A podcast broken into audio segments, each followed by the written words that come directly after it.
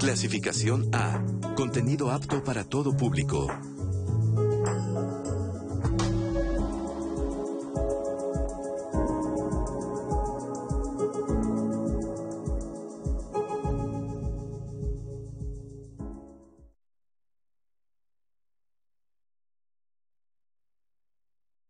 Durante décadas se ha trabajado para lograr que los derechos de las personas mayores se conozcan y lleguen a todos los rincones del mundo. Nosotros aportamos cada semana un espacio para el conocimiento y discusión de nuestros derechos, porque le debe quedar claro, los derechos de las personas mayores son una realidad. Esto es aprender a envejecer.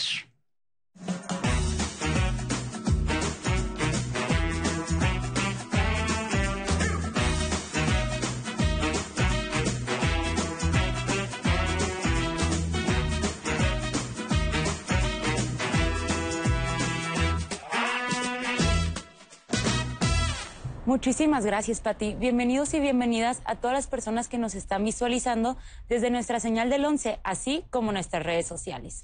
Los saludo con mucho gusto, como todos los martes, en Conociendo mis Derechos, aquí en Aprender a Envejecer. En México, son las mujeres quienes reciben un mayor trato discriminatorio que las termina colocando en una situación de desventaja y vulnerabilidad en la sociedad. La violencia y la discriminación contra las mujeres es un problema social serio en nuestro país, por lo que el gobierno debe trabajar fuertemente para su erradicación. En este sentido, la institución encargada de asegurar el pleno desarrollo de las mujeres mexicanas y garantizar el ejercicio y goce de sus derechos humanos en igualdad de condiciones es el Instituto Nacional de las Mujeres. En InMujeres se trabaja de la mano con los tres niveles de gobierno, con los demás poderes de la Unión y con otras dependencias gubernamentales para aterrizar las políticas públicas que permitan un cambio en la realidad que viven las mujeres de nuestro país. Pero antes de iniciar nuestra charla, vamos a una cápsula que el equipo de Aprender a Envejecer preparó para ustedes.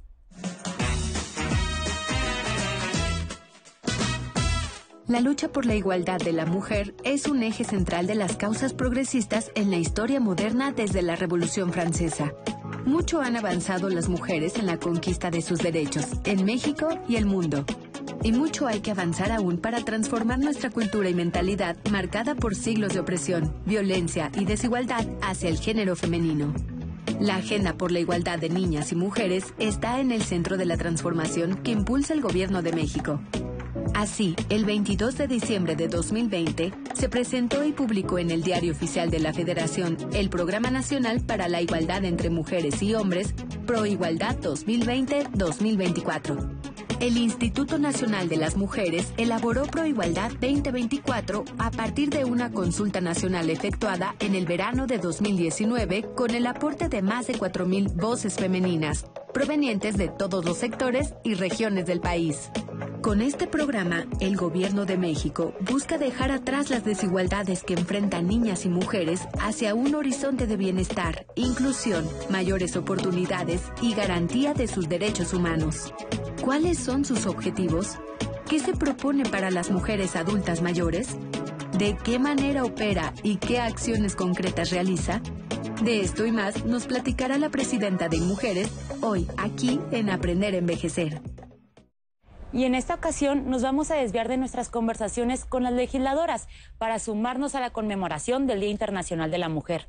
Hoy le damos la bienvenida a la presidenta del Instituto Nacional de Mujeres, doctora Nadine Gassman. Muchísimas gracias por estar con nosotros el día de hoy, doctora. Es mi placer darle la bienvenida aquí a nuestro programa encantada de estar aquí, estar contigo, con tu público. Es un programa que veo cuando tengo tiempo, así que estoy encantada de participar. Me da mucho gusto tenerla aquí. ¿Nos podría comentar y platicar cómo trabaja el instituto que usted preside para cerrar la brecha de desigualdad que existe entre hombres y mujeres y en especial la situación que viven las mujeres adultas mayores? Mira, eh, el Instituto Nacional de las Mujeres es la parte del gobierno que es rectora de las políticas públicas para la igualdad entre mujeres y hombres. ¿Y qué quiere decir esto de ser rectora? Quiere decir que nosotras trabajamos con todas las secretarías, con todas las dependencias del gobierno, como tú dijiste, a nivel nacional, estatal, municipal, con el legislativo y judicial, para asegurarnos que las políticas públicas, las inversiones, hacen que estas brechas de desigualdad que tenemos se vayan cerrando. Especialmente importante es el trabajo, por ejemplo, que hacemos con salud para asegurarnos que las adultas mayores tengan acceso a los servicios de salud que necesiten, que las traten como tienen que ser tratadas, con dignidad, con respeto. Porque a veces pensamos que la salud de las mujeres solo es la edad reproductiva y ya, pues las adultas mayores ya pasamos eso, pero hay una serie de, otras necesidades. Lo mismo los servicios públicos. Este gobierno ha hecho que las pensiones, por ejemplo, para las adultas mayores sean universales. Esto le da mucha autonomía a las mujeres, especialmente en un momento en que eh, nos sentimos vulnerables, que sentimos que ya no tenemos las los mismos roles que teníamos antes. Y entonces tener recursos propios, poder administrarte, te da esta idea de, que realmente tienes autonomía. Y eso es parte de lo que queremos hacer con las, con las mujeres en todo su ciclo de vida, ¿no? Desde que son niñas, adolescentes, mujeres adultas y adultas mayores. Y justo en lo que trabajan con todos los niveles de gobierno crearon el Proigualdad. ¿Nos podría comentar qué es el Proigualdad y cómo ¿Cuál es la agenda que tienen para las mujeres adultas mayores en este programa? Bueno, el Proigualdad es el Programa Nacional de la Igualdad para la Igualdad entre Mujeres y Hombres. Es el programa de este gobierno que se vincula con el Programa Nacional de Desarrollo y que nosotros lo hicimos escuchando a más de 4.500 mujeres en todo el país, en los 32 estados, entre las que estuvieron muchas adultas mayores. Eh, y realmente eh, tiene seis objetivos que están vinculados con la autonomía económica, con el tema de los cuidados, el poner fin a la violencia contra las mujeres, tema de la participación de las mujeres en todos los ámbitos de la vida, así como el tema de salud y bienestar y la construcción de paz. Y en todo el, programa que tiene estos seis objetivos y 267 acciones, vemos cuáles son las acciones que tienen que ver con lo que las adultas mayores nos dijeron. Uno, lo que te decía yo, autonomía económica. Las mujeres de todas las edades, pero especialmente las adultas y las adultas mayores, quieren tener sus recursos propios. Segundo tema que es muy relevante para las adultas mayores es el derecho a cuidar y ser cuidadas. ¿no? Y en este sentido, todo lo que tiene que ver con la salud, con el cuidado de las eh, personas y las mujeres eh, adultas mayores, los servicios que pueden ayudarlas a mantener la movilidad, propias cosas que ustedes hacen en aprendiendo a envejecer, ejercicios, terapia, la salud mental, son temas que están en el proigualdad y que, que son parte de lo que las diferentes dependencias de bienestar, de salud, de la propia educación eh, está, están comprometidos a hacer. Y el tema de la violencia contra las mujeres, ¿no? Eh, porque la violencia contra las mujeres se da en todas las etapas de la vida. Sabemos que es más en la etapa en, cuando las mujeres están entre 15 y 49 años, pero también hemos visto que hay violencia contra las mujeres adultas mayores, mucha violencia, perdón, mucha violencia patrimonial, ¿no? O sea que eh, de los hijos, eh, de, las gente, de las personas que las cuidan, eh, también de, de, sus propias parejas. Entonces es un tema que nos, que nos parece importante relevar y decirles, como le decimos a todas las mujeres, no hay ninguna razón en ningún momento de la vida para aceptar y aguantar la violencia. Siempre no están solas. Las adultas mayores tampoco están solas.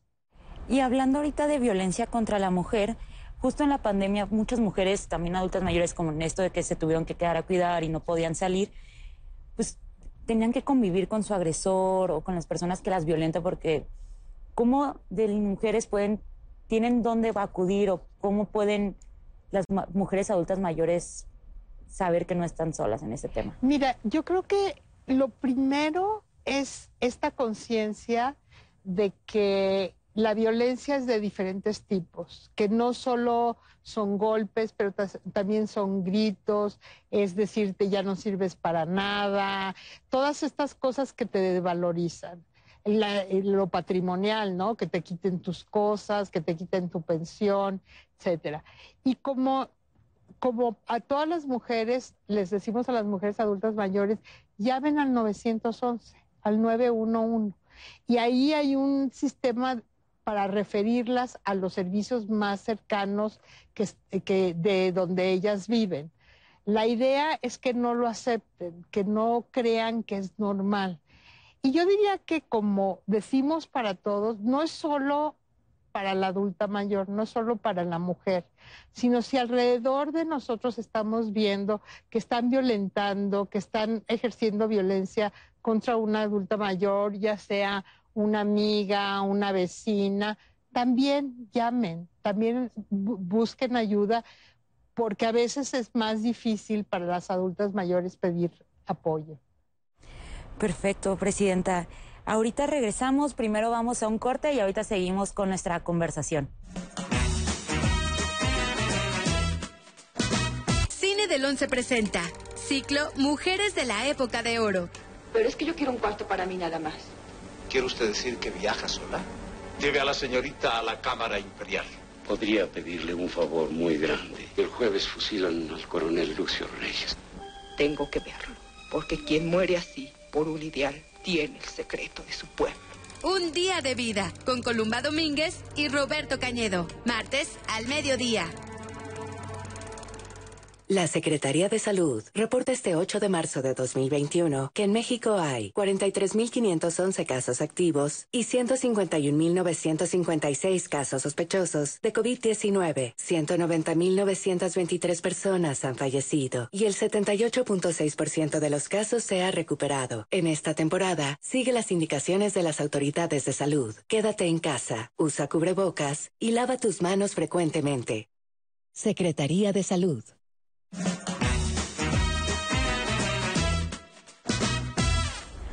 Bueno, doctora, antes de continuar con nuestra conversación, ¿qué le parece si pasamos a una pregunta de nuestro público? Encantada.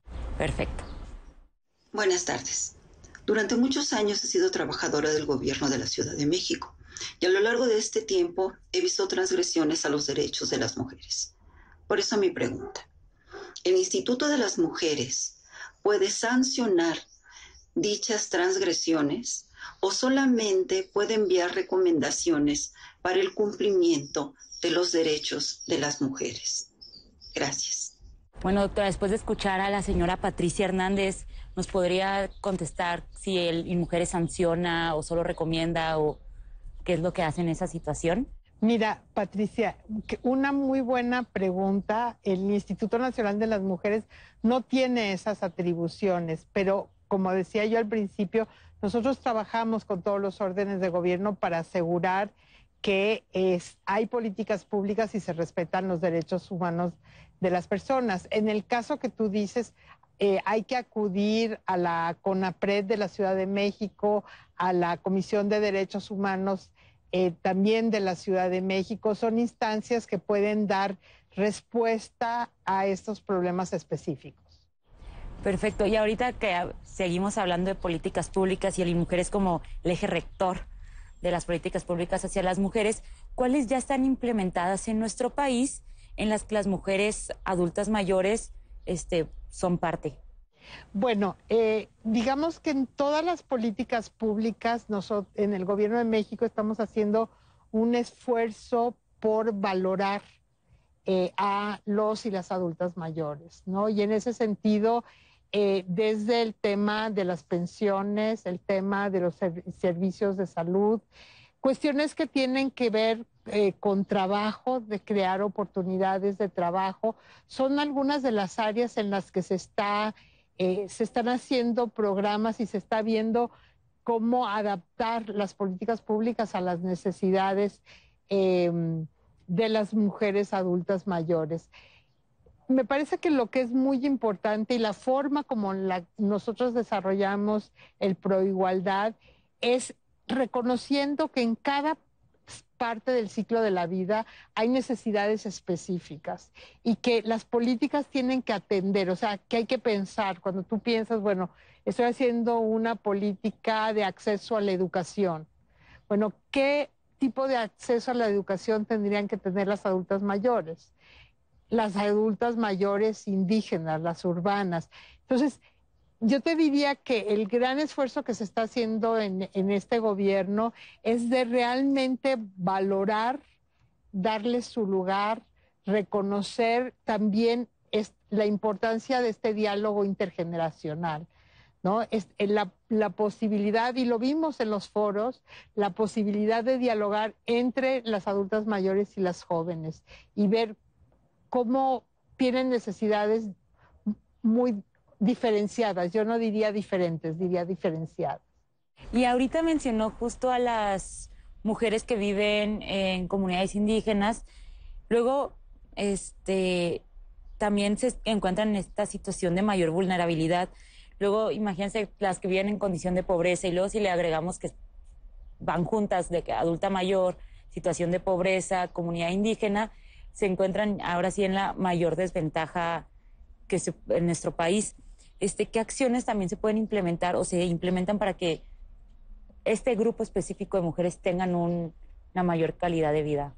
Mira, yo te diría que por un lado, estar en un, en un ámbito de mayor vulnerabilidad por, digamos, todo el retraso y la, falta de políticas, inversiones que ha habido históricamente.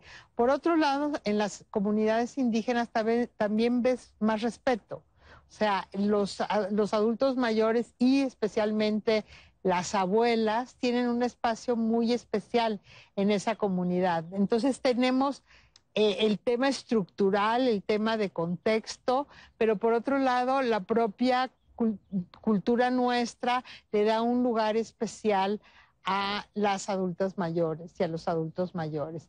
De todas maneras, toda la política pública que se está haciendo de inversiones en vivienda, en, trabajo, en eh, cuestiones, digamos, eh, de agricultura, de agricultura familiar, sembrando vida, etcétera, no tienen un, no tienen un énfasis específico en adultas mayores, pero de alguna manera tienen un impacto también en su vida. Bueno, doctora, ¿cómo ha funcionado la línea del 911 en la denuncia para la erradicación de esta violencia?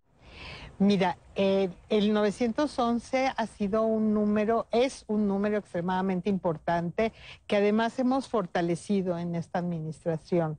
Eh, lo, lo, hemos visto como la puerta de entrada donde cualquier persona puede marcar 911 un operador, operadora va a atender, va a decir, estoy sufriendo un tipo de violencia o lo que está pasando, y tienen una capacidad de decir, bueno, si es una urgencia, te mandan una, ambulancia o un policía, pero también si no es una emergencia, te dice, bueno, puede llamar en su ciudad a este número donde le van a dar eh, atención, donde le van a decir por teléfono qué tipo de violencia, qué puede hacer, cómo hacer. Es un número imprescindible. Mira, en lo que llevamos del año han habido 40 mil llamadas por violencia familiar. En dos meses. En dos meses. O sea, la gente está usando y le está sirviendo. Es una forma de entrar al sistema, de que te refieran y que te apoyen y te ayuden. Y la gente cuando estás sufriendo una situación necesitas saber que no estás sola. Y lo más fácil es marcar 911. Y luego también en esta pandemia, sí, como hemos dicho en esta conversación, se ha aumentado muchísimo todo tipo de violencia. Entonces también el COVID-19 nos vino a mostrar la paridad en las cargas de trabajo que enfrentan las mujeres adultas mayores en nuestro país. ¿Qué podemos hacer o qué hacen las mujeres para revertirla? Mira, eh, nosotros hemos dicho desde el inicio de la pandemia que el COVID-19 lo que vino es a develar las desigualdades, que ya estaban ahí, no, no son culpa, hay muchas cosas que tienen culpa el COVID, pero las desigualdades estaban ahí, desigualdades en la carga de trabajo, desigualdades en las responsabilidades en el hogar, eh, desigualdades en la violencia. Y todas estas se han hecho más evidentes. Ha sido especialmente difícil para las adultas mayores porque mucho de lo que es el tejido social, las relaciones con los hijos y las hijas, los nietos y las nietas, por cuidarnos, por, se, ha, se ha tenido que quedar en casa, ¿no? Y eso ha aumentado la carga de trabajo dentro del hogar, la angustia por los recursos y la angustia por algunas cosas que a veces no tenían, ¿no? Cómo consigo la comida, cómo voy a la farmacia, la propia angustia de la enfermedad, ¿no?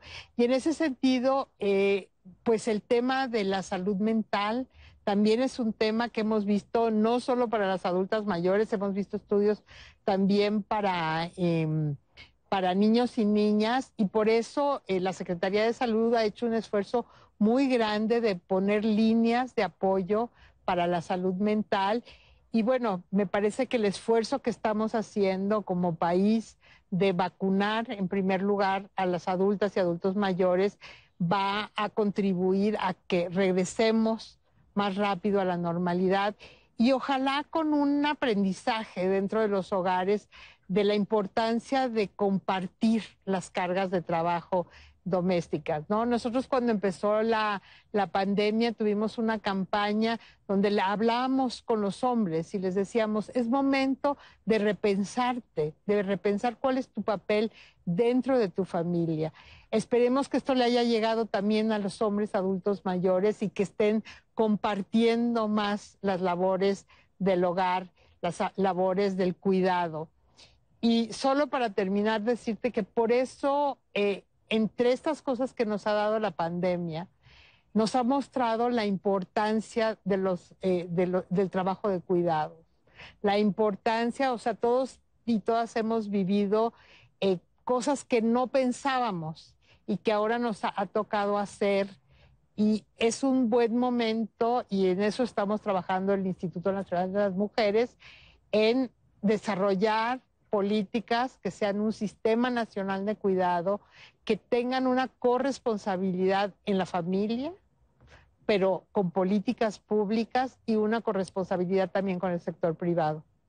Y doctora, o sea, además de todo lo que hace el Estado y el mujeres, ¿usted qué cree que nos hace falta como sociedad para ya terminar esta brecha que de desigualdades que existen entre hombres y mujeres en los adultos mayores? Bueno, nos hace falta o sea, como sociedad tenemos primero que reconocernos como iguales. Tenemos que seguir trabajando a nivel de la educación, de los medios de comunicación y yo creo que especialmente en el caso de los adultos mayores, eh, este, este trabajo de decir, no importa que toda la vida nos hayan enseñado que eh, me toca lavar, planchar, o que yo soy menos, o que mi marido manda, o que mi hijo manda. No, no hay momento para decir somos iguales. Y plantearnos estos cambios de costumbres, de vida, cuestionarnos como mujeres adultas mayores, bueno, he vivido así, pero me gusta o puede, puede ser diferente, ¿no? Creo que parte de, y en eso los, los medios de comunicación tienen un papel central. Y hablar con las jóvenes y los jóvenes y entender lo que está pasando en las calles, lo que está pasando en los medios, en las redes. Eh, creo que esa, esa interacción con las jóvenes eh, que nos hace cuestionarnos como adultos, como adultos mayores, es muy importante. Perfecto, doctora. Fíjese que eso es todo por el día de hoy. Ya se nos acabó el tiempo. Muchísimas gracias por aceptar nuestra invitación y hablarnos sobre cómo el instituto y el gobierno y también nosotros como sociedad este, debemos de trabajar para implementar estas acciones para cerrar la brecha de desigualdad que viven mujeres adultas mayores en nuestro país. Entonces, muchísimas gracias. Un placer estar contigo y con tu público y realmente creo que es muy importante ver que cada uno y cada una de nosotras en lo individual, en el trabajo y sobre y obviamente nosotras como el Instituto Nacional de las Mujeres desarrollamos políticas públicas justamente para cerrar esas brechas de desigualdad y para cuidar a nuestras adultas mayores. Estamos finalizando el programa y queremos agradecerles por acompañarnos aquí en el 11. Gracias a todas y a todos los que nos miran desde sus casas y también a los que nos siguen a través de nuestras transmisiones digitales a lo largo de toda la República y por supuesto más allá de las fronteras. Ahora quiero compartirles algunos de los mensajes que nos han hecho llegar eh, en nuestros comentarios. Betty, felicitaciones por su trabajo. Los veo desde Puebla. Un fuerte abrazo, Betty, hasta Puebla. Josefina Popoca, buen día, qué buen programa. Los felicito por ilustrar muy bien a nosotros los adultos mayores.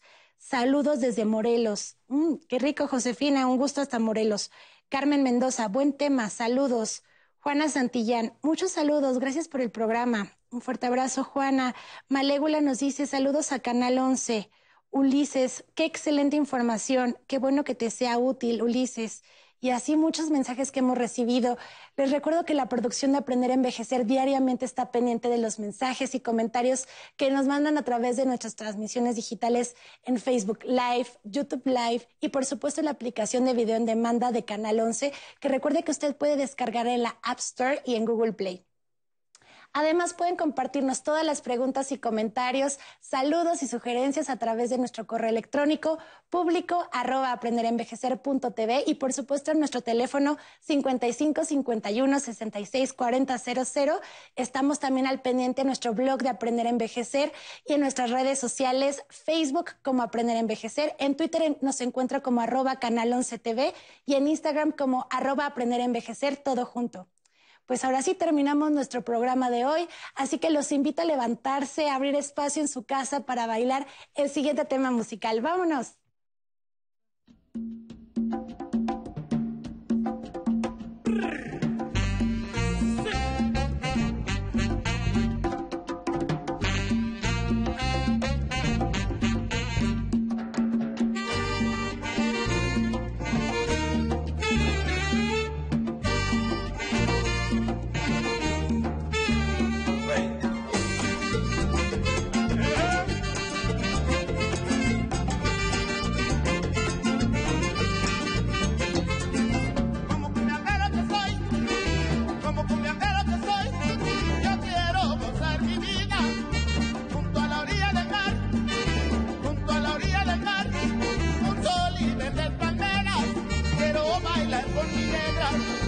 Combate la pollera.